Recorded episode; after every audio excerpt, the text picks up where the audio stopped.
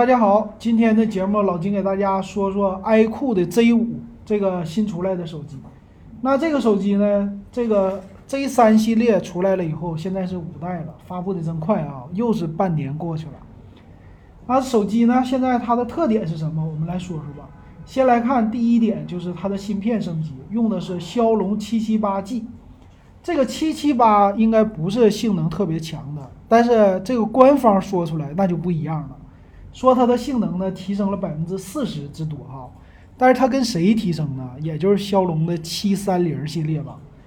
那它这个呢用的内存用的是 LPDDR5 的系列的，哎，这一点挺好哈。虽然说处理器不咋地，但是内存用的挺好。那屏幕呢用的也是高级一点的，一百二十赫兹的刷新，用的是六点六七英寸的屏。那屏占比有多少？我们来看看。我感觉啊，它的屏占比应该不是会特别高。但官方说呢，叫 CUF 的封装有一个窄的下巴。那分辨率呢还行，并且它也是一个极点屏，就是在正中间有一个打孔，有摄像头。然后整个的机身的样子呢，还是和 iPhone 十二系列非常的像。那刷新率一百二十赫兹，主要就是给大家打游戏用的了。但是触控采样率啊，现在这年头。都已经八百呀、六百呀多少的，它只有二百四啊，这个还不是特别高，所以宣传卖点不多呀。那再有呢，它支持 DC 的调光，还有无极调光啊。总的来说，反正这块屏幕还凑合。那散热的面积呢，这更不得了。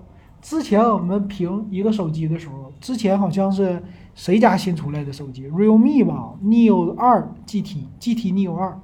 他们家是有一万五千多平方毫米的散热面积。今天你看这 vivo 啊，vivo 的 iQOO 系列两万八，那直接多了一万三。那一看，呵，你这 realme GT Neo 二也不行啊，这散热面积太小了，没咱多啊。那这个就知道他们都咋宣传的了。那电池是这次的主打，用的是五千毫安的电池，但是配的是四十四瓦的快充。啊，这个充电也是降了，不是那么特别高。关键一会儿要看这个手机它卖多少钱。以现在来看，卖个一千五就撑死了。那么它也支持了 WiFi 六，叫增强版，有 WiFi 六，啊，满血的五 G，还有 Multi Turbo，Multi Turbo，这个其实就是玩游戏用的，这没啥说的。双扬声器，这也是面向于年轻人的吧。然后叫高帧率的游戏，看起来支持，说是有十九款，基本上都是。小游戏没什么大游戏啊，有一个我的世界，剩下就没了。然后其其他方面呢，就说是颜值，颜值呢在后边我看着多了一个就是炫彩切面的，那整个的造型和之前啊差别不是特别的大。还有摄像头，官方还没说，摄像头呢在机身的左上角，在背面，三个摄像头确实不太多啊。那么来看这摄像头呢，三个，一个是六千四百万像素的主摄。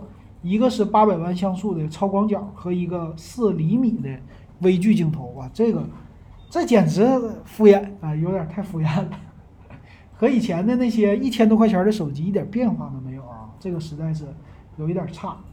那来看它的详细参数啊，详细参数方面，我们就先来看厚度了，厚度是八点四九。毫米哇，这个有点厚，而且最后的叫造梦空间版是八点五三毫米，这有点太厚了。重量一百九十三克，可能是大电池给它造成的这个厚度。那么售价呢？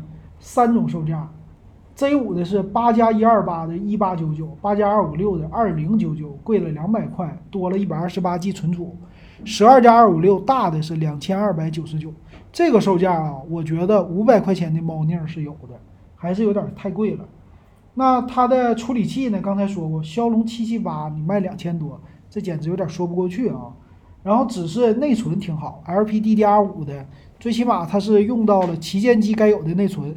存储呢，UFS 三点一的。那充电这些来说也不是特别强。那屏幕的素质呢？它用的是 LCD 屏。那大家一看，这还是一个比较的成本低的一个方案啊。这个屏幕屏占比九十一点三六，也不是特别的高。前置摄像头是一千六百万像素，后置呢三个，有两个是残废，一个是六千四百万的，是还凑合。八百万超广角，经过老金的感觉，我两年前的手机都是八百万超广角，你现在还是？你说它不是残废是什么？那其他方面呢就没啥了。结合这个售价，好的是带三点五毫米的耳机接口，用的还是 Type C，支持蓝牙五点二和 WiFi 六，这就是它最大的一个卖点了。所以从这个看起来啊，这个机型啊，它的售价太虚高了。那 Z 系列本来应该是主打一些性价比，但是现在看起来它的性价比一点都不高。那等着降价吧，我觉得咱说降五百块钱，那我是真能接受，但可能官方不能降这么多，但至少应该是降个三百起，咱们才值得去试一试。因为你想八加一二八的降三百一五九九，这个价位可能会有人考虑了，但是现在这售价真是没人考虑，不知道大家会不会买啊？我觉得合理的价位八加一二八卖到一千五应该是个正常的价位。行，今天我们就给大家说到这儿，感谢大家的收听还有收看。